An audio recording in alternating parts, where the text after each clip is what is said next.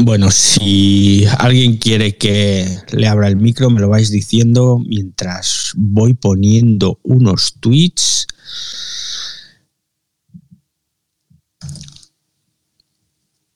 Que hoy además el tema está calentito, ¿eh? El tema está calentito porque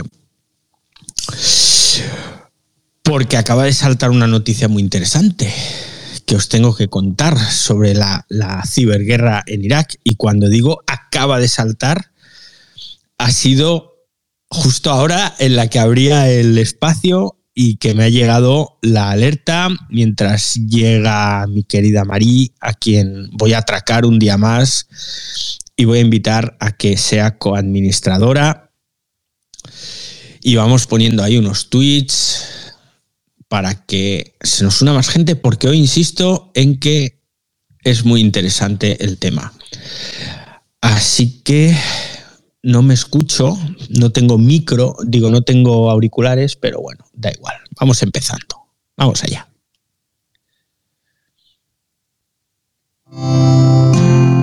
Wanda, la red de podcast independientes en español.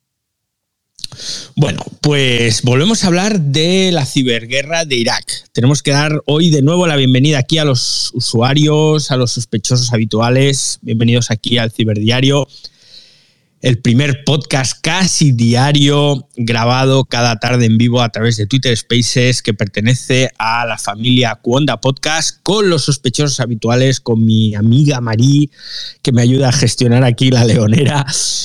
Y bueno, ¿qué tal? ¿Cómo estáis? Bien. En algún momento me voy a tener que poner los auriculares porque me acabo de dar cuenta que, claro, sin auriculares no os voy a escuchar cuando habléis, porque seguro que hoy vais a querer participar. Veo aquí ya a Jorge, veo a Javier, veo a Monse, veo a mm, Ana, si no me equivoco, que son algunos de los sospechosos habituales. No, Ana, no, Mónica. A Mónica. Y veo también a Liliana. Y bueno, eh, volvemos a hablar de guerra. Estoy un poco tocado hoy. Tengo la voz así, me la notaréis, y es que llevo un trancazo bestial. Estoy aquí a base de calditos y de, y de infusiones, miel, limón. Me han dicho que la infusión en lugar de con agua que me la haga con roncito, que me llene la taza de ron, lo caliente, que le eche miel y que eso es estupendo, es estupendísimo. Así que bueno, todavía no lo, he probado, pero bueno. Hoy es miércoles 23 de marzo de 2022. Ayer no hubo espacio porque tenía la voz así un poco tocada, porque tengo un Cristo enorme aquí montado en el despacho, porque se me ha roto algo y estoy mirando a ver qué demonios falla. Cuando digo que se ha roto algo es que se me ha roto alguno de los docks que tengo para conectar en serie todos los discos duros, el servidor, los ordenadores, etcétera, etcétera. Tengo seis docks diferentes, entonces alguno en alguna conexión me está fallando y como todo está en serie, he tenido que desmontar aquí todo, es un Cristo. Y entonces ayer entre unas cosas y otras, pues no, no pude abrir espacio. Pero hoy os traigo lo de ayer y lo de hoy. Os traigo lo de ayer que va sobre los ciberataques. Sobre los ciberataques porque así como van pasando los días, así como la guerra se va recrudeciendo, los ciberataques por parte de Rusia ¿eh? van perdiendo un poco de fuelle. Van perdiendo un poco de fuelle porque me estoy dando cuenta de que pese a que algunas infraestructuras allí en, en Ucrania han sufrido y mucho los ciberataques, parece que otras no tanto. Entonces, claro, esto está dando pie a que los ucranianos pues no solo estén capeando el temporal, sino que estén llevando adelante una defensa potente, una defensa numantina, y vamos, con, tintes de reconquista, podríamos decir, como está pasando en las últimas horas. Pero ¿qué está pasando con el ciberejército rojo que parecía que iban a arrasarlo todo? Tengo varias teorías, pero tengo varias teorías, pero me tenéis que permitir que me silencie un momentito porque tengo que aclararme un poco la voz.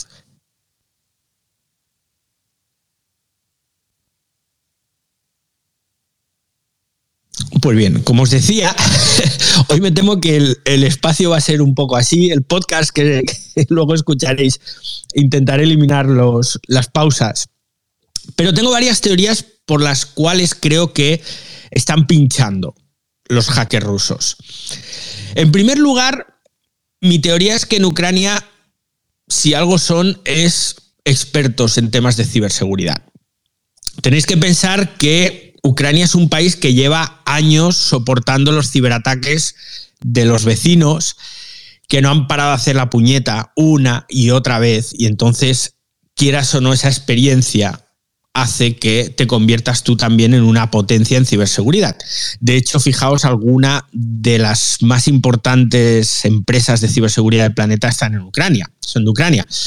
Entonces, claro, mm, desde 2015 especialmente, yo creo que el hecho de que estén sufriendo continuos ataques, ciberataques, pues les ha hecho que se conviertan en una potencia en ciberseguridad los ucranianos y estén aguantando ahí, digamos que muy bien. Por otro lado, también tengo la sensación de que muchos de los ataques de denegación de servicios, los ataques de DOS, de los que ya os hablé el otro día, como decía, esos ataques contra Ucrania están siendo como poco sofisticados, ¿no? Están siendo un poco simplones y no están teniendo un gran impacto.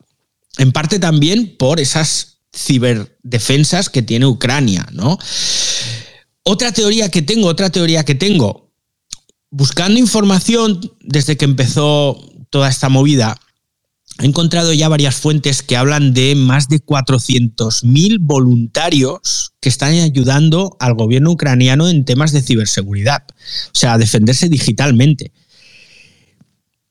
Esta cifra la he encontrado en, en varios medios, alguno muy fiable, y quieras o no, pues si es cierta esa cifra, tener a 400.000 hackers a tu servicio, diseminados por todo el mundo, unos defendiendo y otros atacando, eso es mucha gente.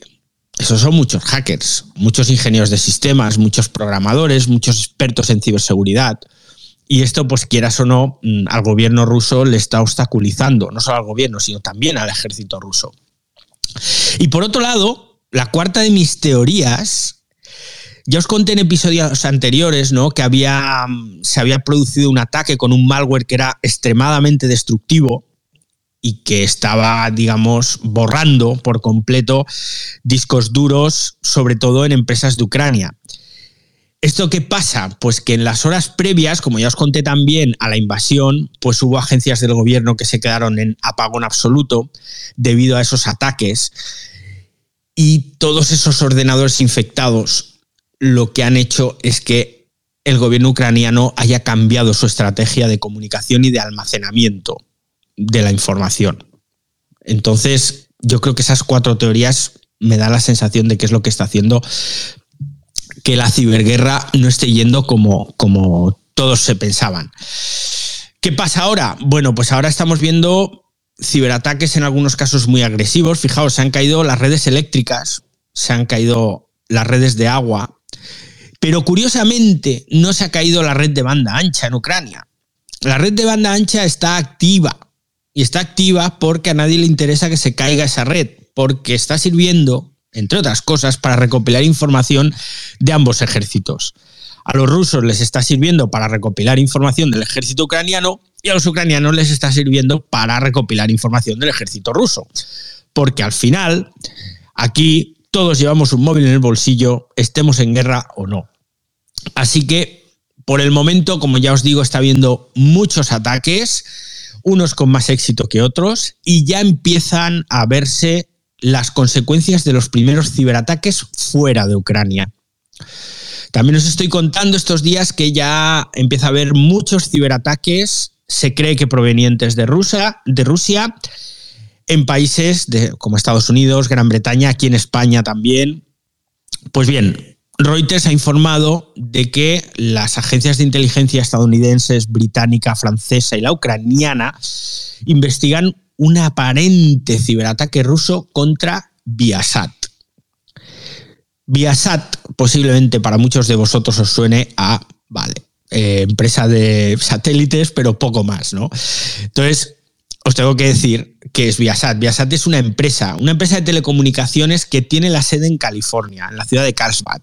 Pues bien, Viasat es la empresa que proporciona equipos, que proporciona servicios para comunicaciones militares, ojo, bueno, también tiene una división de comunicación comercial, pero sobre todo comunicaciones militares a países como Estados Unidos, como Gran Bretaña, con lo cual estamos hablando de tecnologías de comunicación militar vía satélite.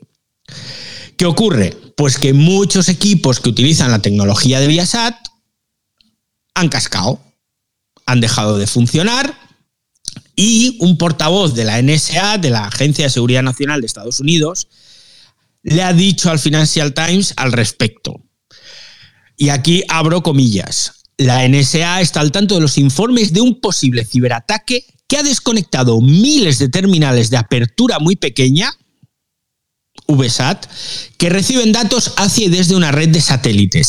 Seguimos trabajando con socios y aliados interinstitucionales para evaluar el alcance y la gravedad del incidente. Una apertura muy pequeña que se llama, cuando se habla en el argot de comunicaciones vía satélite, existe esa tecnología, esas antenas VSAT, que, se, que VSAT es el acrónimo de apertura muy pequeña, es un tipo de antena que sirve para comunicarte vía satélite, bueno, vía satélite o vía redes satelitales, pero solo de forma muy directa, o sea, de punto a punto. Puedes comunicarte de punto a punto o de punto a varios puntos. Os voy a poner un ejemplo, porque esto es importante tenerlo claro. La señal, imaginaos que va. Yo estoy en una estación de trabajo con mi ordenador, y yo envío una información vía satélite a un hub gigante, de estas antenas gigantes que vemos en las pelis que hay en, en, los desiertos y tal, pues yo desde mi estación de trabajo envío la información a esta antena, este hub de antenas lo envía al satélite y el satélite lo envía al VSAT, o sea, a esa apertura muy pequeña, a esa antena pequeña que a la vez lo envía a un decodificador y llega a la terminal del usuario. Entonces es una información que va de un hub muy grande a un punto muy pequeño. A la vez, la respuesta iría desde esa pequeña antena, haría el recorrido inverso y llegaría al hub principal. Para que os hagáis una idea, estas antenas VSAT vienen a ser las pequeñas antenas para ver la tele vía satélite, que esas las conocéis todos, ¿no? Que son esas pequeñas antenas que vemos en las fachadas de muchos edificios y que mediante un decodificador sirven para ver la tele vía satélite. Pues esas pequeñas antenas también sirven para comunicarse. Pues bien, miles de antenas y de equipos conectados a esas pequeñas antenas, a esas VSAT, han caído por un ataque que se está investigando. Yo apunto a Rusia. Yo apunto a Rusia. ¿Por qué apunto yo a Rusia? Pues por varias razones. La primera de ellas, antes o después se tenía que producir un ciberataque de estos que se denominan de alto perfil. Hasta ahora que había habido ataques a webs, a bancos ucranianos, a plataformas digitales ucranianos, a redes de comunicaciones, pero de momento no se había atacado ningún o no se había realizado ningún ciberataque de perfil alto, de alto perfil. Ahora han atacado una red de comunicaciones militares. Bueno, estamos hablando de el ataque de perfil alto que ha llegado a miles de ordenadores, según la NSA, la Agencia de Seguridad Nacional de Estados Unidos, a miles de terminales que utilizan tecnología de comunicación satelital la que se llama apertura muy pequeña, VSAT. ¿Vale? Entonces, como os decía, yo apunto a que Rusia es la causante. Y yo apunto porque hasta ahora no se habían producido estos ataques de perfil alto.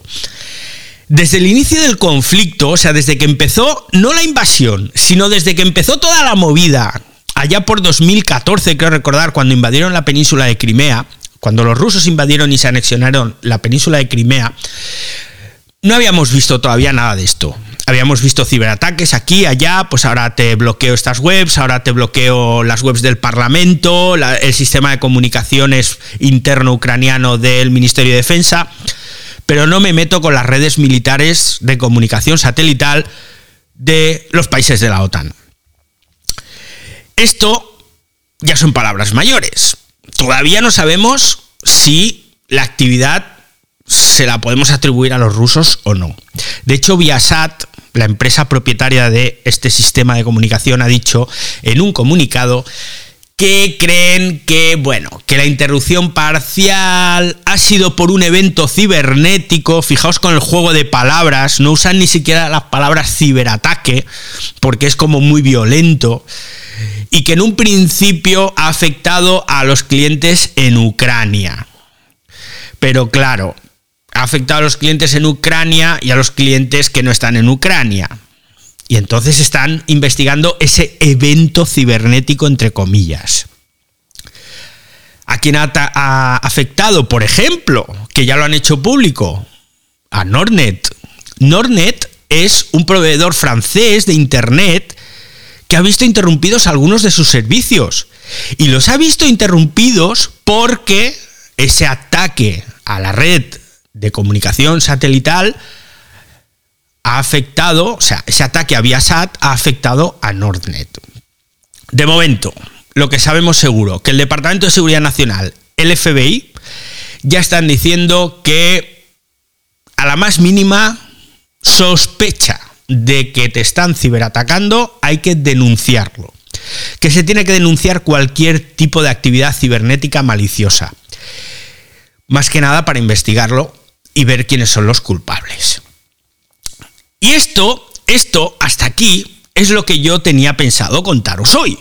Pero cuando justo iba a empezar, ha saltado una alerta de noticias del New York Times en el que han dicho, informado que el Estado de Israel impidió que la empresa NSO, que para los que no suene son los creadores del software espía Pegasus, pues bien, el software espía Pegasus del que hemos hablado largo y tendido durante el año pasado aquí en el Ciberdiario, es un software, bueno, que ahora os cuento, pero la historia está en que tanto Ucrania como Estonia quisieron comprar el software Pegasus para defenderse de los rusos y adivinad qué dijo Israel.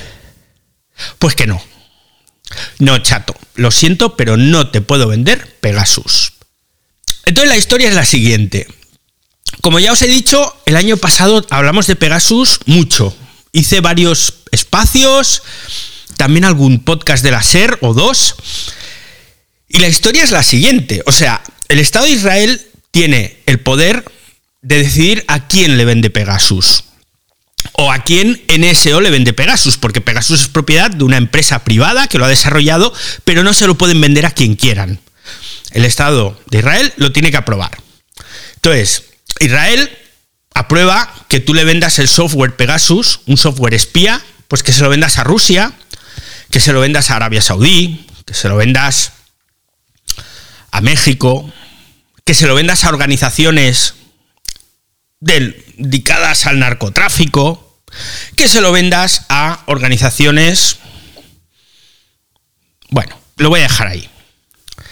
O sea, el Estado de Israel sí vende el software a países y organizaciones que han secuestrado, que han violado, que han asesinado a activistas y periodistas usando ese software. Y el año pasado os conté casos que se habían destapado. Pero a Ucrania no. A Ucrania que está ahí a las puertas de una invasión, no porque si no los rusos se me enfadan, ¿no? Pegasus, para que lo entendáis, es una herramienta de piratería, es de las que se llaman de cero clic. Cero clic, ¿qué significa? Que tú en ningún momento sabes que lo tienes instalado, no has hecho ningún clic para instalarte ese malware o esa herramienta en tu móvil, por eso se llama cero clic, tú no has clicado ningún enlace, no has hecho nada. Simplemente te lo han instalado de forma anónima, de forma sigilosa y remota. O sea, encima te lo instalan remotamente. Y tu móvil de repente da acceso a, esa, a, esos hackers a todo. Y cuando digo a todo, digo a todas tus fotos, todos tus contactos, todas tus grabaciones de vídeo, activan el micrófono y escuchan todo lo que tú estés diciendo, pero es que encima, encima te convierten el teléfono en un dispositivo de seguimiento, de seguimiento y de grabación. Esto lo que hace es que a ti, si te instalan Pegasus en tu teléfono móvil y tú eres, por ejemplo, un periodista perseguido por un gobierno como el de Arabia Saudí y que estás oculto, o todavía peor, una activista pro derechos de la mujer en Arabia Saudí y que estás escondida, te instalan Pegasus y como te geolocalizan, al cabo de tres días, curiosamente la policía te detiene, te encierran, te torturan, te violan y tienes la suerte de vivir. Pues a Israel esto le va bien. A Israel esto le va bien le va bien vender Pegasus a Arabia Saudí y a Emiratos Árabes, por citar dos grandes y transparentes democracias de nuestro planeta. Le va bien que espíen a disidentes, a activistas pro derechos humanos, que espíen y asesinen a periodistas. ¿Mm? Le va bien que espíen, por ejemplo, a presidentes elegidos democráticamente en Francia, en la India, en México, en Panamá. Les va bien que se espía todo el gabinete entero del primer ministro francés. Aquí no pasa nada. Pero cuando un país como Ucrania te pide ayuda, tú le dices, no, porque yo es que no me quiero llevar mal con mis amigos los rusos. Porque fijaos, Ucrania solicita Pegasus en el año 2014. ¿Y qué pasó en el año 2014? que Rusia invadió y se anexionó ilegalmente la península de Crimea. Ucrania, desde ese 2014, no ha parado de sufrir presiones, de ser atacada, de ser objetivo directo, pero directo, de agresiones, de espionaje, de ciberataques. Pero claro, ¿cómo les vamos a vender Pegasus? Que los rusos se nos enfadan. Os tengo que recordar, os tengo que recordar que cuando empezó la invasión de Ucrania, uno de los pocos países que también lo mencioné en uno de los espacios, dije, ostras, China no ha dicho nada, Turquía, ¿os acordáis? China, Turquía, Pakistán, Israel. Israel se puso así de perfil. Israel no ha aplicado ninguna sanción económica ni ningún tipo de embargo a Rusia. Tampoco han cedido el sistema de misiles Iron Dome eh, cúpula de hierro, vendría a ser la traducción, que es uno de los sistemas antimisiles más avanzados tecnológicamente que hay en el mundo, no lo han cedido a Ucrania por más que el presidente ucraniano lo ha pedido directamente al Parlamento de Israel.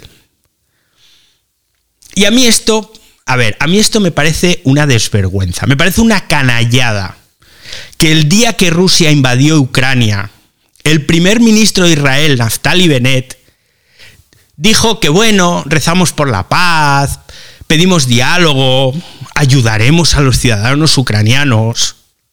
Los ciudadanos ucranianos están muriendo a miles bajo los misiles rusos. Miles. ¿eh? Todavía están esperando la ayuda de Israel. Yo creo que la ayuda de Israel llegará cuando no quede ningún ucraniano al que ayudar. Pero bueno, lo, vamos a dejar aquí porque, porque me estoy calentando un poco y no debería, porque venimos a hablar de tecnología. Pero ¿por qué? Esto, esto también es importante tenerlo claro. ¿Por qué Israel no quiere vender Pegasus o no ha querido vender Pegasus al gobierno ucraniano para defenderse de los ataques rusos? Pues muy fácil.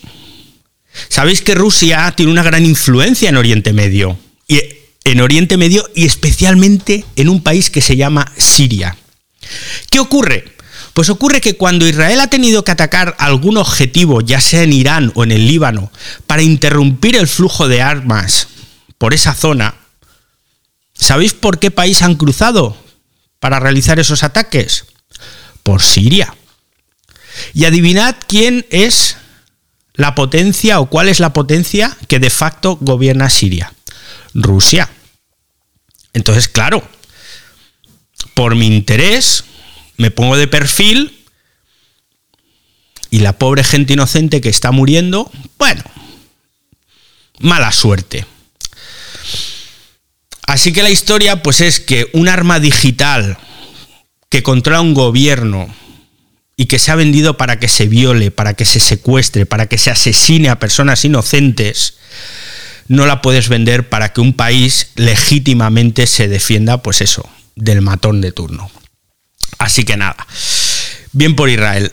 Eh, esto es la, noticia que os digo ha saltado hace apenas unos minutos y que me ha sentado un poco mal porque ya hablamos mucho de, Pegasus, de los desastres que se han hecho utilizando Pegasus, y no hablamos eso de espionaje, sino hablamos de, asesinatos y de torturas y de secuestros y de violaciones. Y, y amén, pero bueno, no sé muy bien si alguno de vosotros quiere añadir algo o ahora mismo ya os he dejado así sin palabras por, eh, porque me he encendido un poquito. Bueno.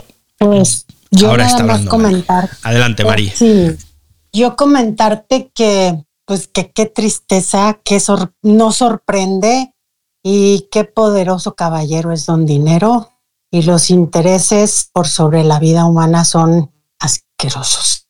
Eso es lo único que me queda de lo que estabas comentando, así como que me quedo wow. Sobreponen interés económico de países y todo por sobre la vida humana. Es horrible. Sí, sí, es horrible. Yo entiendo, a ver, yo entiendo que Israel está en una situación complicada a ver, geográficamente, pues imagínate dónde están y de quién están rodeados. Pero no sé, yo creo que hay que tener un poquito de, no sé, generosidad hacia los que lo están pasando mal. Que además de pasarlo mal, ellos saben mucho. Humanidad, David, humanidad. Claro, humanidad. Pero es que ellos lo han pasado muy mal mucho. Y todo, todo el planeta empatiza con ese pueblo por lo que han sufrido. Pero hostia, no podemos ahora volvernos los que... Bueno, en fin, no lo sé. Yo creo que están, están equivocándose, pero bueno, veremos a ver qué pasa, ¿eh? Porque esto puede entorpecer y mucho las relaciones entre Israel y Estados Unidos. Estados Unidos siempre, tradicionalmente, ha sido el gran bastión en el que se ha apoyado el Estado de Israel para cualquier cosa.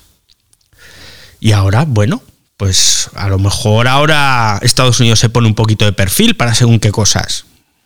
¿No? No sé, no sé. Veremos a ver si esto se lía y la OTAN entra por en medio, ¿qué va a hacer Israel? ¿También se va a poner de perfil? Tendrá que tomar partido de alguna forma. O estoy con las democracias occidentales o estoy con la dictadura del señor Putin. Pero bueno, esto está tomando unos tintes geoestratégicos peligrosos, ¿eh? Peligrosos. Vamos a ver, vamos a ver qué pasa con, con esta historia que ha destapado el New York Times sobre Pegasus. Yo creo que igual podemos traer otro día, volver a hablar de Pegasus, porque además dice la información del New York Times, que no os lo he comentado, es que ahora no la tengo delante. Estonia, lo he mencionado, sí. Estonia también solicitó comprar Pegasus, también para defenderse de los ataques, ciberataques que estaba recibiendo por parte de Rusia.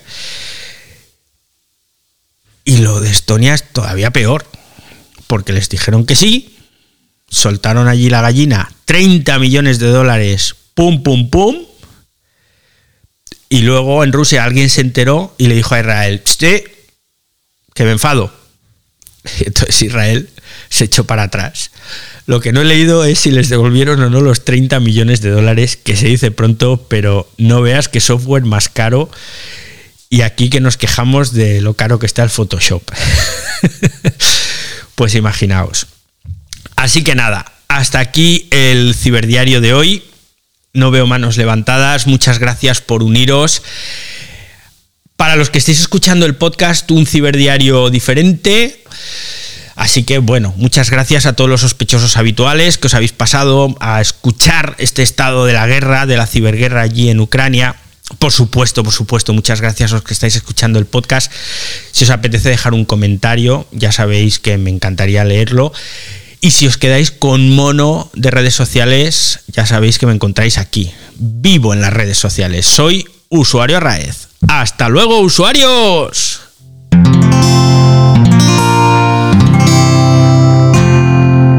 Puedes escuchar más capítulos de este podcast y de todos los que pertenecen a la comunidad Cuonda en cuonda.com.